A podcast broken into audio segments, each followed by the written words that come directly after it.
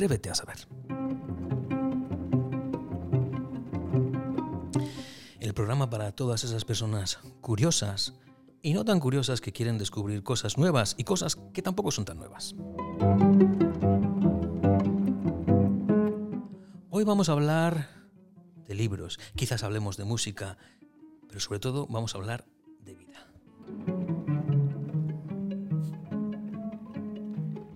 para ello contamos con la presencia de Miriam Moreno Aguirre y Andrés Trapiello.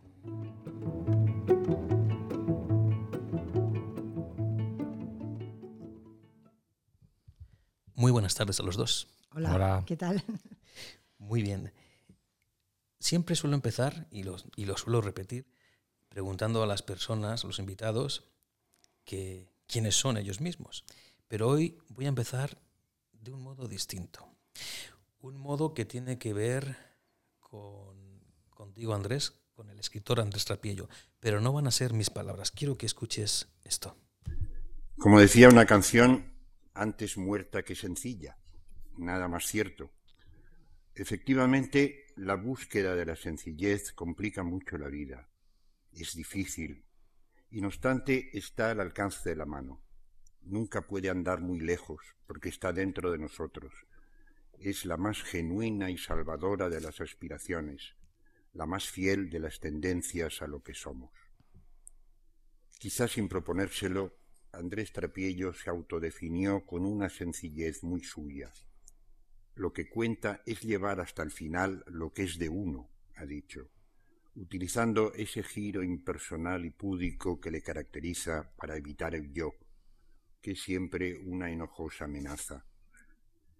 Y así su literatura, de la que hoy hablamos, una fabulosa explicación de uno mismo, porque lo que es el escritor es lo que cuenta y cómo lo cuenta. Lo sencillo, que es la sal de la literatura, hay que conquistarlo palabra a palabra, sentimiento a sentimiento, ya que al menor descuido nos ponemos satisfechamente wagnerianos. Y trae la originalidad, que no consiste en decir cosas raras o de una manera rara, sino en hacer ver lo prodigioso, la maravilla que se esconde en lo cotidiano y concreto, que a más de uno puede parecerle vulgar. He querido empezar con esta cita que me he permitido tomar de la Fundación Juan March, de una conferencia que Carlos Puyol y tú, Andrés, en el año 2007. Y he querido empezar con Carlos Puyol porque sé que es una persona que ha contado mucho en tu vida personal y literaria. ¿Qué tienes que decir al respecto de lo que ha dicho? Bueno, yo no había vuelto a oír esas palabras de Carlos. Carlos mm, ha muerto hace, casi, vamos ya más cerca de los 10 que de los 5 años. Eh, era una persona maravillosa, muy generoso y que a mí me ayudó en los momentos más difíciles de mi vida como escritor, que era cuando estaba más solo y, quizás porque él era también un solitario, a pesar de que trabajaba en una editorial de esas eh, importantes y con mucho ringo rango. Él era una persona muy discreta y bueno, al, oír esas palabras, que como digo, desde entonces no sé que estaban colgadas en la Fundación Mar, pero nunca, nunca había, entre otras cosas porque, porque me daban un poco de, de reparo, en fin, y me emocionaba saber que podía oírlas, pero bueno, me ha gustado mucho oírlas. Era muy generoso realmente y, y en, ese, en esa charla yo me sentí un poco incómodo porque eh, era Carlos el que hacía eh, la función de sparring y yo era el que tenía que contestar. Y creo francamente que tendría que haber sido al revés. Y yo dije en su día que tendría que ser al revés, es decir, que quien tendría que hablar de él mismo era Carlos, porque Carlos era yo creo que mucho más que yo y mucho más que yo creo que casi todos los que yo he conocido. Creo, que, creo que injustamente olvidado actualmente, que no es un lector, un, perdón, no es un escritor al que se lea mucho. Y yo lo conocí, tengo que decir, gracias a ti, en una de tus, creo recordar, figuraciones. Que hablaste de sí. Puyol el bueno. Sí, bueno, además era una persona, era muy sabio, pero era un hombre que tenía muchísimo encanto personal. Eh, era un poeta, era un novelista espléndido, un traductor, bueno, como no lo ha habido otro en España y era un hombre pues, de, muchísimos saberes, pero sobre todo de saberes humanos, de saberes de la vida. ¿no? Él, como digo, estaba constantemente eh, metido en la vorágine literaria barcelonesa, catalana, porque trabajaba en Planeta y por tanto él estaba en contacto con la vanidad de los escritores de, eh, hasta extremos increíbles y jamás le tocó nada esa vanidad. Es decir, no, no, no se contaminó nada de ese, de ese ambiente y bueno, sabía perfectamente dónde estaba él y dónde estaba el mundo. La verdad también era una persona muy religiosa. Yo creo que esto también le ayudó bastante. Pero en fin, Miriam también lo conoció y seguramente que, que también dirá de él cosas. Sí, a mí Carlos Pujol eh, me, parece, me parece un, una persona que verdaderamente ha influido mm, en, Andrés muchísimo, que en, momentos eh, bueno, más difíciles apoyó muchísimo a Andrés, le animó a, escribir sus diarios, em, le, bueno, le dio consejos.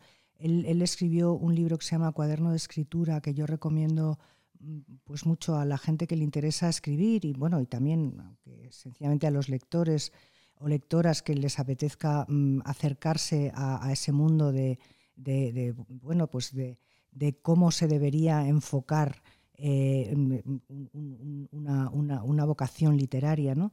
Y e, ese, a mí me gustó muchísimo ese libro, me, ha influido también, ¿no? aunque yo no soy escritora propiamente, pero sí que he tenido que, escribir alguna vez mm, por otras circunstancias y, verdaderamente sí, Carlos Pusol es alguien que recordaremos siempre como una persona que, de muchísima valía y un grandísimo escritor.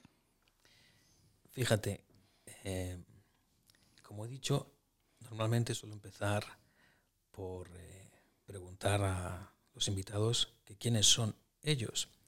Tengo que decir, para quienes os conocemos, a ti, Andrés y Miriam, sabemos que sois marido y mujer, pero habrá gente que a lo mejor ni siquiera sepa. No, y no tiene ninguna obligación de saberlo. No tiene, obligación de saberlo, pero sois marido y mujer y me vais a dar muchísimo juego porque no te voy a preguntar, Andrés, a ti quién eres tú, sino a Miriam, ¿quién es Andrés? Bueno, pues Andrés es un... Un grandísimo escritor. A ver, si puedo hablar, si me dejáis hablar. Andrés es un poeta, básicamente es un poeta. Y es eh, una persona que no puede vivir sin escribir. Realmente él está eh, tocado por el don de la escritura. Yo desde que le conocí, o sea, puedo decir que a mí Andrés, eh, bueno, pues me cautivó por una carta que me mandó, que él, se, avergüenza muchísimo de, esa carta, dice que él no quiere volver a leerla, que qué horror, qué tal.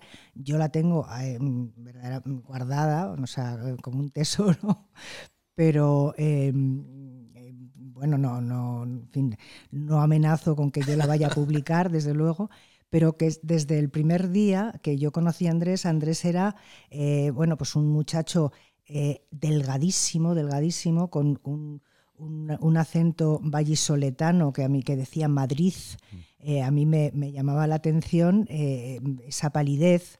y, bueno, y, ese aspecto de poeta que ha tenido siempre, o sea, desde que empezó a trabajar en Encuentros con las Letras, toda su, todo su interés era eh, el escribir poesía eh, y también leer poesía de otros poetas.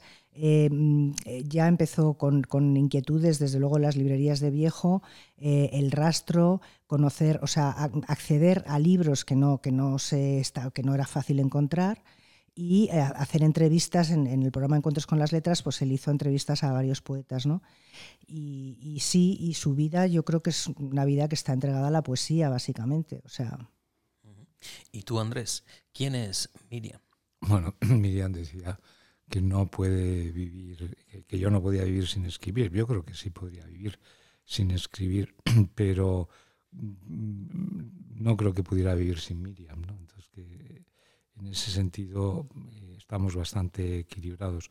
Pero en fin, para no entrar en terrenos así, como dice nuestro amigo Félix Ovejero de Mermeladas, eh, bueno, Miriam es una persona que ha ido conquistando lo que ella es eh, en este momento de una manera muy consciente, con muchísima tenacidad y tesón, ella mm, hoy es lo que quiso ser, incluso antes de saber que quería ser eso, que es una persona que se dedica a la filosofía, eh, eh, que ha escrito un ensayo extraordinario, lo mejor que se ha escrito, sobre alguien que ha sido maestro para los dos, que en cierto modo era... Yo he tenido en mi vida dos maestros, que uno ha sido Carlos Pujol y otro ha sido eh, Ramón Gaya, que también lo ha sido para ella, pero es que además los dos han sido amigos. Bueno, Miriam ha escrito lo mejor que yo creo que se ha escrito hasta ahí. A nuestro amigo Eloy Sánchez Rosillo, el poeta, cuando defendió eh, Miriam su tesis sobre, sobre Ramón Gaya, que Eloy Sánchez Rosillo, como amigo y como doctor, también estaba en el tribunal, dijo una cosa de ella que la caracteriza y es, dice, a, él, a Eloy, eh, le sorprendió enormemente del trabajo de Miriam, algo que a mí no me sorprendió porque, claro, vivo con ella y la conozco, que era la enorme sencillez, el enorme rigor en su trabajo y, el, y, la humildad con que lo había hecho, es decir, sin darse ninguna importancia. Y esto, eh, bueno, eh, no es normal porque no hay competencia alguna entre lo que ella hace y lo que yo hago, al contrario, yo creo que, que estamos muy unidos. Por ejemplo, eh, mis textos, es verdad que, esto es, suele ser frecuente entre las parejas de escritores, no, no de escritor y escritora o escritora y escritor, sino en las parejas en las que hay uno que escribe, o los dos, pero se muestran las cosas, o yo en mi caso le enseño las cosas que escribo y Miriam es la primera lectora y correctora. El trabajo que hacen los diarios es enorme, porque los diarios eh, esos diarios míos que acaban publicándose en el Salón de Pasos Perdidos, que es una novela, exigen un trabajo ímprobo, como, como seguramente casi nadie se da cuenta, porque son infinitas eh, lecturas, infinitos filtros, hasta que eso bueno, pues vaya que, va quedando en lo que hay. Bueno, pues ese trabajo es un trabajo muy importante para mí, y muy crítico a veces. Tenemos los dos un carácter muy fuerte y eh, hablando de cosas que nos importan a los dos, pues lo hacemos de una manera vehemente y, firme. Y esto es lo que, lo que para mí es, es Miriam, es decir, es una compañera. Me lo habéis servido en bandeja. Quiero que escuchéis esto. Eh, me parece muy bien que, que tengas Mm, que tengas una vida como, cualquier otro hombre, eh, que, te la, te, la compliques, que, que estés ligado a tu familia y tal. Pero tienes que saber siempre que ni tu madre, ni tu padre, ni tus hermanos, ni tu mujer quieren que tú hagas esa obra. Ellos no lo saben.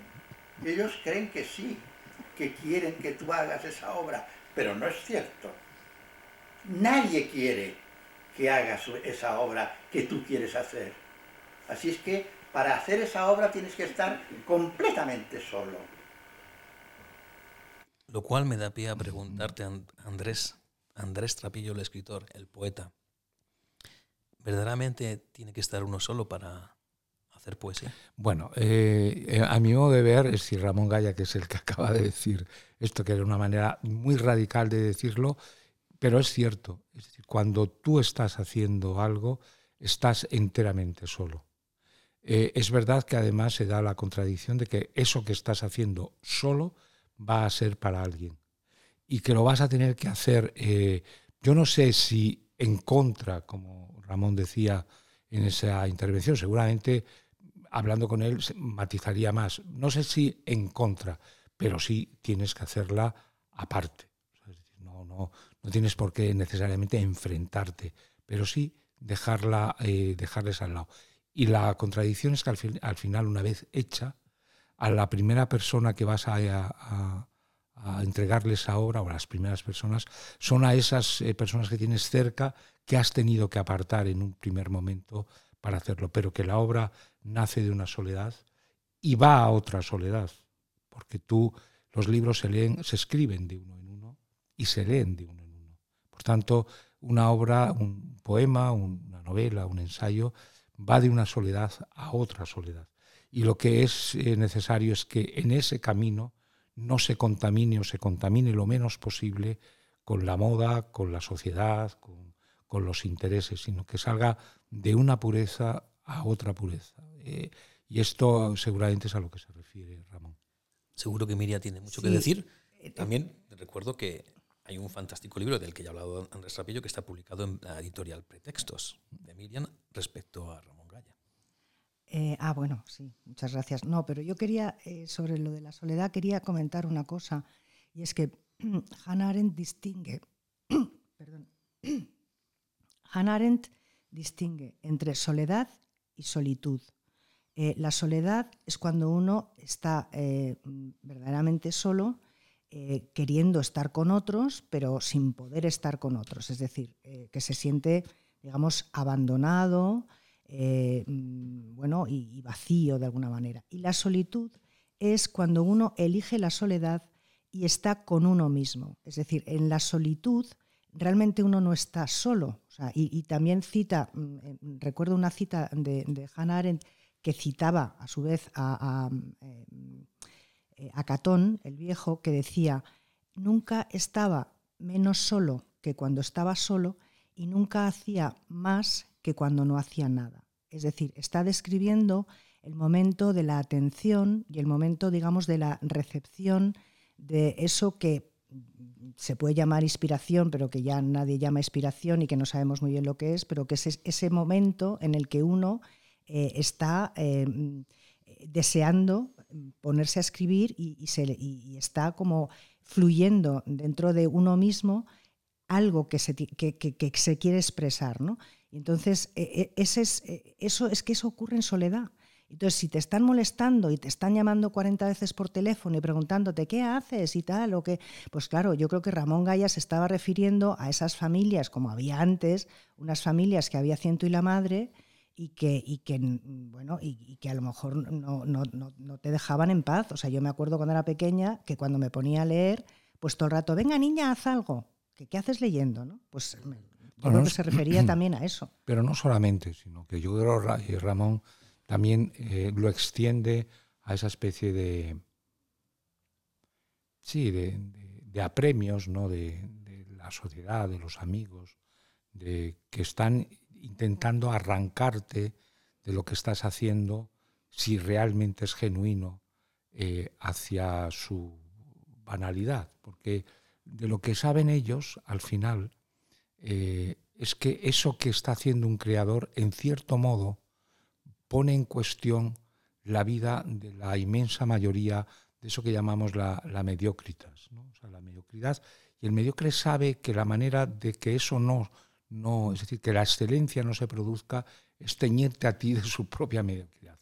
Ramón Gaya lo que está hablando es de eso, es decir, cómo el medio, la sociedad, que sospecha que tú estás haciendo algo verdadero, algo genuino y por tanto algo valioso, hará todo lo posible para que no lo lleves a efecto con mil tentaciones, es decir, con la tentación del éxito, con la tentación de la simpatía, de, fin, con muchos disfraces, algunos de los cuales no tienen por qué ser, eh, por qué ser eh, malos, ¿no? sino que a veces son disfraces.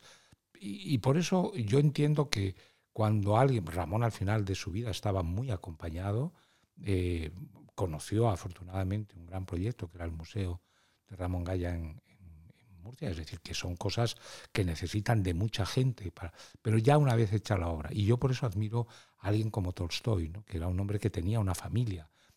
Bueno, además él sí que escribía un poco en contra de su familia, porque es un poco la familia que, a la que se refería Miriam, ¿eh? es decir, que son ciento y la madre, que están todo el mundo pues intentando interferir. Bueno, pues a pesar de eso, en esa familia eh, acabó haciendo su obra, ¿no? Y entonces estos son, son como son cosas complejas, pero que yo creo que la raíz de todo a lo que se refiere Ramón es a las tentaciones del, mundo del demonio y la carne, es decir, que al final también eh, operan sobre la creación del arte y de la poesía.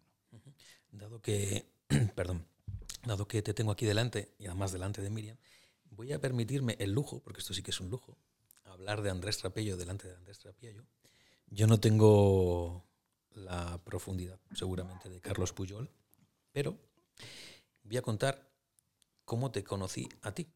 porque yo hasta hace siete años no tenía ni idea de que tú existías. Y fue gracias a una amiga mía que es pintora, Carmen González Castro, que me dijo, tienes que leer este libro. Y ese libro era Las armas y las letras. Total, que me dio por leerlo, como me podía haber dado por no leerlo. Claro, al leerlo, yo me di cuenta de que ahí había mucho más de, lo, de las armas y las letras.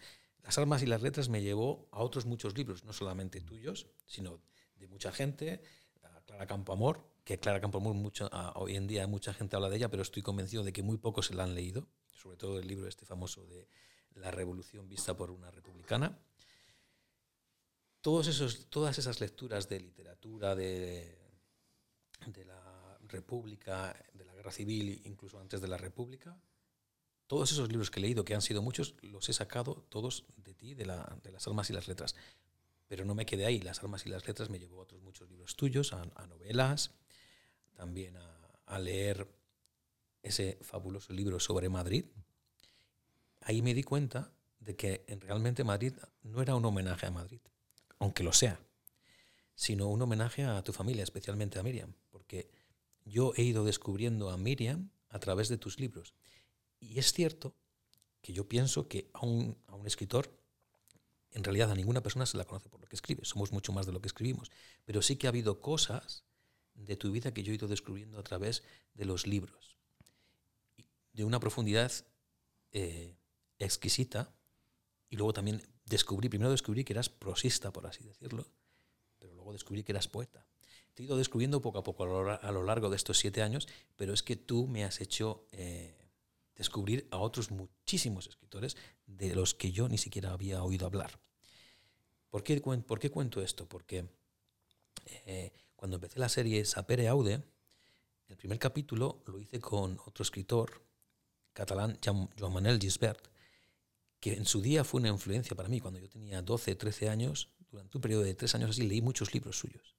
Y en aquella época, pues fue una gran influencia. Luego pasaron muchísimos años y no a leer nada de él, pero recuperé el contacto con él hace como cosa de un año y medio o dos años. Y me hubiese gustado que el segundo capítulo hubiese sido contigo, el segundo episodio de Pereau hubiese sido contigo. ¿Por qué razón?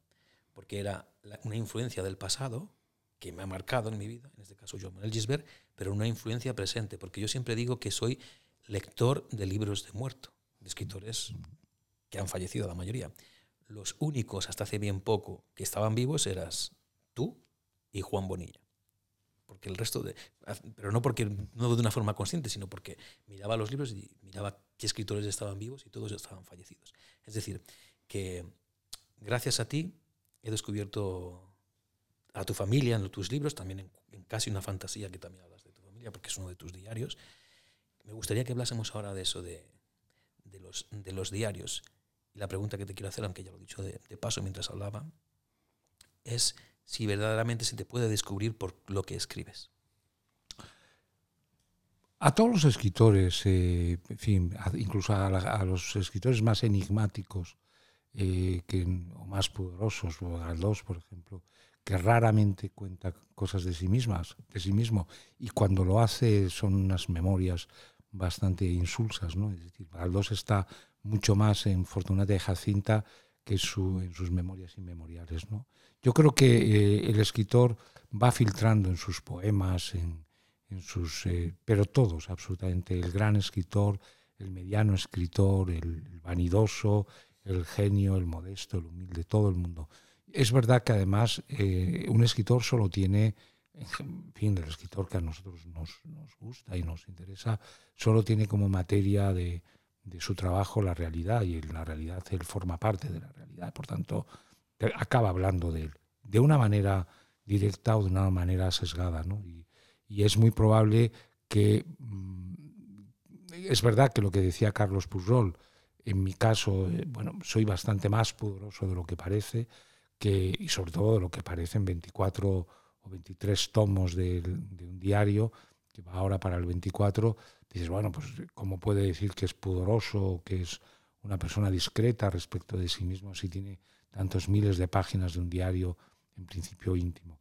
Bueno, sí, se puede, se puede ser, sobre todo cuando intentas contarte a ti mismo a través de los demás. Es decir, yo, eh, cuando veo un retrato de Goya o de un pintor o de Velázquez, etc., no veo tanto al rey Felipe IV al rey Carlos IV en el retrato. Lo que veo es la personalidad del pintor que lo hace. Y esa personalidad, esa manera de mirar, eh, es la que al final eh, cautiva y, emociona a, los que lo ven. Cuando leemos, cuando decimos eh, el espíritu cervantino, o el espíritu quevedesco, o el espíritu vallinclanesco, o el espíritu barogiano, lo que estamos viendo en aquello que describen es al propio Baroja, al propio Valle Inclán, a Cervantes, a Quevedo. Y esto es casi de una manera involuntaria, es decir, que al final tienes que saber muy bien aquello que miras, porque aquello que miras eh, dice más de ti, de lo que tú crees y de lo que tú a veces, porque a veces el escritor, sobre todo, bueno, todo el mundo estamos, creo yo, ¿eh? todo el mundo estamos tentados de, pues de ser vanidosos. Nadie se mira en un espejo eh, para verse peor. Normalmente todo el mundo delante de un espejo componemos la cara, nuestra mejor cara, para quedarnos un poco conformes. Bueno, pues en la literatura yo creo que es un poco lo mismo, es decir, todo el mundo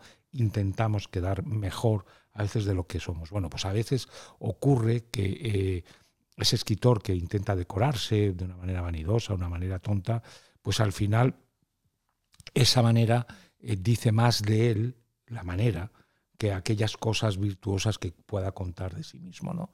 Eso, la gente, el lector que esté acostumbrado a, leer libros de otros, se da cuenta inmediatamente de ello. ¿no? Eso es una cosa que es bastante, bastante frecuente y que lo que hay que intentar es la mayor naturalidad, es decir, es verdad, decía el, eh, Carlos eh, Pujol en su presentación, que el yo es un, es un engorro, al fin y al cabo, y es por eso, porque el yo es demasiado impositivo y lo que hay que huir es eh, de, imponerte al, que tienes enfrente, porque todo el mundo tenemos un yo y, entonces, y todo el mundo encuentra el suyo bastante interesante. Entonces, eh, yo creo que hay que huir un poco de eso. Me, me, acabo de acordar que una vez vi por televisión eh, Sánchez Dragó, a, propósito de esto del yo, que decía que, que, el, que el yo era lo importante, porque para decir yo amo primero uno tiene que ser consciente del yo, de quién soy yo, para poder amar. Bueno, hay una cosa muy bonita en, el Quijote, muy al principio, en, yo creo que es el capítulo 5, me parece, ¿no? muy, al principio, cuando don, don Quijote hace un, digamos, un certificado de fe de sí mismo y dice, yo sé quién soy.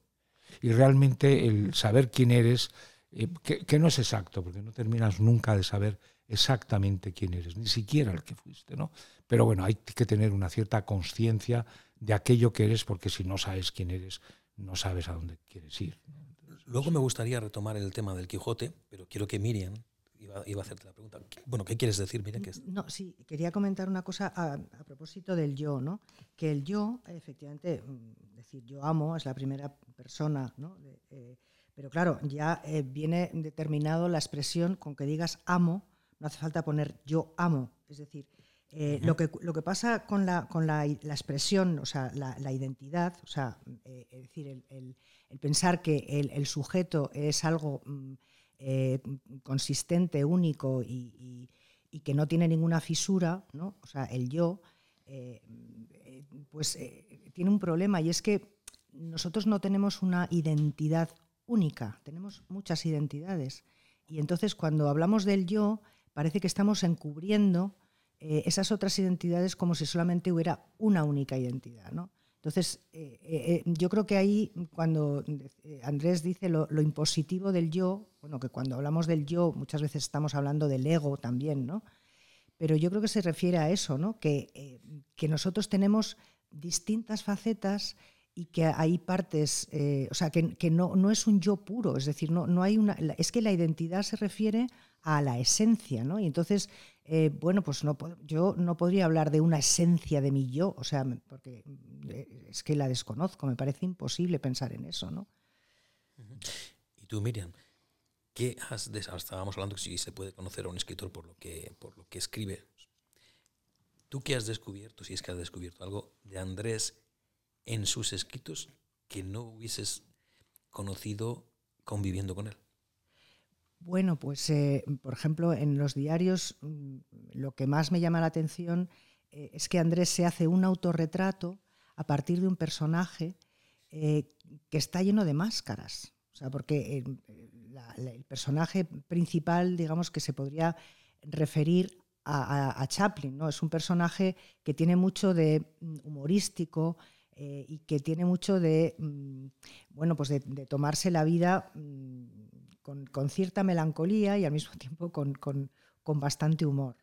Y, ahí eh, se conoce también un aspecto que, claro, en la vida diaria, en la vida diaria exclusivamente, eh, pues claro, la vida diaria puede ser mucho más prosaica, ¿no? Eh, y entonces es, muy interesante em, el seguir eh, ese personaje a lo largo de los años, que es un, trabajo que, estoy haciendo yo ahora, precisamente mm, bueno, pues para, ver esa evolución y también para ver cómo, cómo es la mirada del, vamos, del autor de diarios en ese momento, eh, cómo, ha ido mm, evolucionando y cómo, cómo las articulaciones a través de los distintos capítulos, de los distintos, eh, eh, de los distintos eh, títulos que se han publicado. Y, bueno, en fin, es que tampoco me quiero extender aquí porque estoy todavía empezando algo nuevo, ¿no? Y, tampoco lo sé muy bien hacia dónde va a ir, pero mm, creo que, es interesantísimo. Yo estoy muy fascinada con, con, ese trabajo porque, bueno, para mí también supone eh, pues como revivir también mi vida, en cierto sentido. ¿no? Em, hablando de, de, esto de los diarios, eh, de los pasos perdidos, ¿cuál es el, porque es una, es como dices una novela en marcha, y antes hablaba Ramón Gallo, que, Ramón Galla que uno tiene que hacer las cosas solo, y yo sé que vosotros tenéis una familia, tenéis dos hijos, no sé a quién de los dos preguntarle, pero ¿cuál es el secreto, si es que hay alguno, para hacer toda esa labor en solitario y formar una familia? Bueno, Miriam eh, responderá luego si quiere, pero yo antes de nada eh, quiero repetir un consejo que me dio hace muchísimos años precisamente Carlos Pujol.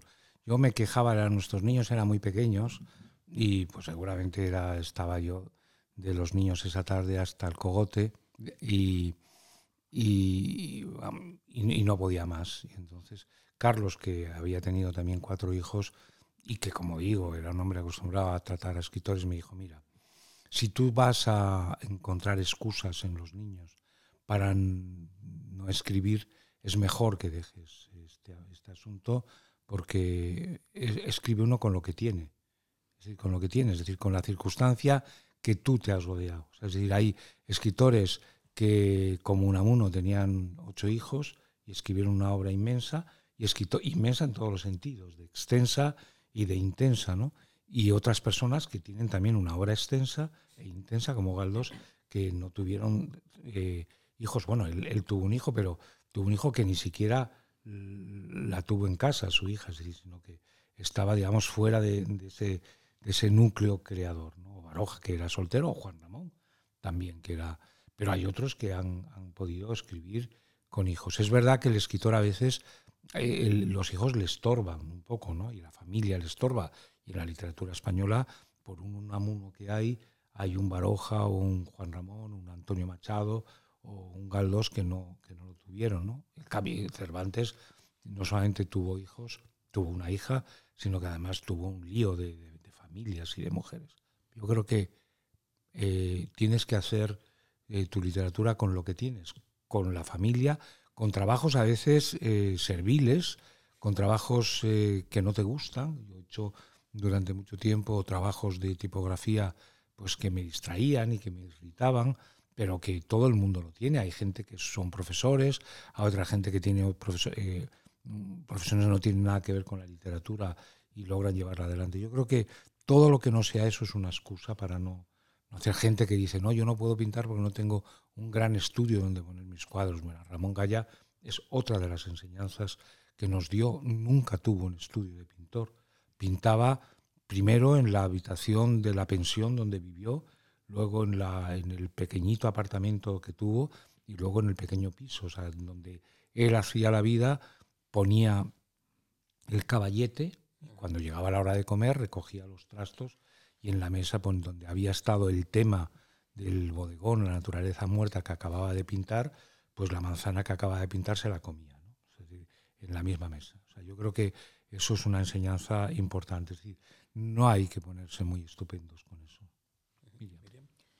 Eh, bueno, Andrés es que ha, criado a los niños, porque como decía Guillermo, que le preguntaron en el colegio, bueno, ¿y tus padres a qué se dedican? Y decía, pues mi, mi madre trabaja, se va a trabajar por las mañanas a la tele y mi padre se queda en casa. Y entonces, claro, eh, eh, eso era la idea que él tenía, como si su padre, porque claro, era muy pequeño, pero eh, sí, o sea, eh, realmente Andrés, yo he tenido a veces que salir, volvía tarde o, tenía viajes, en fin, tenía horarios a veces más complicados y Andrés se ha encargado de los niños. Y bueno, pues eh, yo no sé cómo lo hace, porque yo tampoco sé cómo lo hace. O sea, lo que es impresionante es que él mm, es capaz de estar escribiendo su diario mientras estamos aquí eh, o sea, tomando, o sea, las notas que él toma de, por ejemplo, si ha estado en un almuerzo con alguien, no sé qué, o ha visto una, leído un libro que le guste, pues las notas que toma las puede tomar en medio de un barullo tremendo porque él, está, se, tiene capacidad de concentración verdaderamente asombrosa. Vamos a hablar ahora del Quijote. Yo soy, yo no, soy nadie, pero bueno, pero yo soy eh, fervoroso eh, defensor, no, quizá no defensor, si hay alguien que creo que se merece el premio Cervantes, esa persona es Andrés Trapiello. ¿Por qué? Tengo que decir que la primera vez que leí las armas y las letras lo hice a la par que leía el Quijote y el Quijote me ha costado muchísimos años hasta que lo he podido leer porque lo he empezado muchas veces y tantas veces lo he dejado. Pero esa vez que lo leí del tirón, luego volví a leerlo otra segunda vez y lo volví a leer otra tercera vez en la versión de castellano moderno que es tuya, de Andrés Trapiello. Y no solo eso, que me leí al leer, al, morir Don, Quijote, que es otro de tus libros, y también la, la, novela que habla del final de Sancho Panza. Es decir, que de no haber leído nada del Quijote, ahora estoy empapado de, no ya solo de la historia del Quijote, sino de la, de la, de la poshistoria del Quijote, que tú has hecho y que creo que hay mucha gente que no conoce, lamentablemente. Porque a mí el libro de Al morir Don Quijote de la muerte de Sancho Panza me parecen obras maestras. No soy, quizá no sea yo quien deba juzgarlo, pero lo digo porque tal como lo siento. Exageras un poco. Bueno, pero vamos a hablar del Quijote de verdad, el verdadero, el de, Miguel de una, el de Miguel de Cervantes. No, pero perdona que te interrumpa es que al morir Don Quijote, el lenguaje que utilizas es una recreación buenísima de lo eh, más moderno, obviamente, pero está muy bien recreado el lenguaje del Quijote de, Alonso Quijano. Bueno, eh, yo discreparía un poquito de esto último que has dicho. Y te voy a decir por qué. Primero, eh, la necesidad de traducir el Quijote era obvia, o sea, es decir, esto no, no ofrece ninguna duda. Es decir, tú no puedes penalizar al, lector hispanohablante eh, dándole un libro que no entiende porque está escrito en una lengua de hace cuatro siglos. el Quijote solo se podía leer con una, en una edición de, de Riquer, de Rico, de, de, Marín, da igual, que tenía como mínimo 5.500 notas. Tú no puedes leer un libro con, 50, eh, con, 5.500 notas sin las cuales no entiendes absolutamente nada. Esto es un disparate. En las eh, versiones que hay en alemán, en inglés, en cualquier lengua traducida al Quijote, los lectores alemanes leen el libro como leemos nosotros una novela de Shakespeare, sin notas, a un lenguaje al alemán del siglo XX, al, inglés no tiene ninguna duda. Se pusieron muy tontos al principio ciertos puristas, el, la conquista de ese libro es ya, eh, en fin, irreversible. digamos, las alegrías que a mí me ha dado de ver gentes que como tú durante muchos años habían intentado el Quijote sin lograrlo. Y bueno, al final eso es lo más importante. El lenguaje. Yo decidí hacer la traducción del Quijote justamente porque eh, cuando escribí Al morir Don Quijote, yo traduje en, mi libro, traduje tres o cuatro fragmentos del Quijote que cuando yo lo puse, eh, lo pegué directamente en mi libro, detonaban mucho el, estilo del, de Cervantes con el mío, es decir, que había una especie de, contraste muy, muy fuerte, muy vivo. Y lo traduje al lenguaje mío, que era un lenguaje, eh, digamos, sencillo, real y, presente. Y entonces se publicó el libro Al morir Don Quijote y nadie, absolutamente nadie, se dio cuenta de la traducción de estos fragmentos, que eran algunos fragmentos muy significativos. Creo que uno de ellos era los consejos de, de Don Quijote a Sancho en la ínsula que en fin, que eso es una parte importante del Quijote. Nadie se dio cuenta de que estaba totalmente traducido, totalmente variado, porque afortunadamente Cervantes nos permite a nosotros españoles e hispanohablantes hacer una traducción muy aproximada, muy pegada al original, sin grandes modificaciones, porque nosotros, nuestra lengua, todavía tiene mucho que ver con aquella lengua. Hay cosas que no se entienden, pero hay muchas otras que sí. Bueno, eso me permitió digamos, encontrar el tono también a mi pro, porque si algo detestaba, yo era, que fue muy frecuente, en el siglo XIX se hicieron muchísimos pastiches del Quijote, muchísimos, y todos intentaban imitar el habla de Cervantes, y esto realmente queda un poco grotesco. La única persona que empezó a hablar del Quijote, o digamos de los personajes del Quijote, con un lenguaje propio y moderno, que yo conozca fue Azorín. Y Azorín, eh, cuando hace hablar a Don Quijote o a Sánchez o, a Sancho o a, cualquiera de los personajes, al licenciado Vidriera, etc., les hace hablar con el lenguaje no de Cervantes, sino con el lenguaje de Azorín. Y por tanto, eh, pero lo hace de tal manera que la verosimilitud, que es importantísima en literatura, se sigue manteniendo. Correcto. O sea, porque lo que se trata es de que eh, no romper el clima que, eh, digamos, te, permite continuar en el mundo, en el, clima ese que ha creado Cervantes. Entonces, mi, obligación era que el que venía de leer el Quijote original pasara a mi continuación, a, digamos, a la secuela del Quijote, no notando en absoluto gran cosa, y mucho menos si el Quijote que ha leído es el traducido por mí porque el lenguaje va a ser exactamente el mismo. ¿no? Bueno, en cualquier caso, yo te doy la enhorabuena por el Quijote y al morir, al morir Don Quijote y por la muerte de Sancho Panza. Muchas gracias. Son muy buenos libros y simplemente por esos tres ya merecerías el premio Cervantes. Sí, sí, como, como Lope de Vega. Pero bueno, eh, quería hacerte, porque el tiempo se nos está acabando y no quiero, no quiero entretenerte más. Eh, pero sí tengo una pregunta que, no quería marcharme sin hacértela, y es porque está relacionada con lo de las almas y las letras. Leyendo las almas y las letras, descubrí otros muchos escritores. Entonces, eh, esa lectura me llevó a la de Días de Orca y Cuchillo. Eh, y en ahí en ese libro, Días de Orca y Cuchillo, se habla de un día que la primera medalla de oro del Ayuntamiento de Madrid que se entregó fue a Ortega y Gasset, a Roberto Castrovide, no recuerdo la otra persona, y Antonio Zozaya. Antonio Zozaya me llamó la atención porque nunca había oído hablar de este señor. Total, que indagué. Voy a resumirlo, todo, muy, todo resumen es impreciso. Resulta que en una de tus novelas, Noches y Días... Días y Noches. Días, perdón, Días y Noches, eh, se habla de un escritor que hace un discurso en el Sinaya, pero no se menciona a Antonio Zozaya. Y tampoco aparece Antonio Zozaya en ningún sitio por las almas y las letras. Y la pregunta que te quería hacer es, ¿hay alguna razón para que no menciones a Antonio Zozaya? No, es un personaje enormemente simpático y además muy dramático porque la guerra la hacen los jóvenes y los jóvenes al fin y al cabo, eh, de un bando y de otro, son merecedores en parte del lío en el que metieron España, es decir, eh, de un lado y de otro.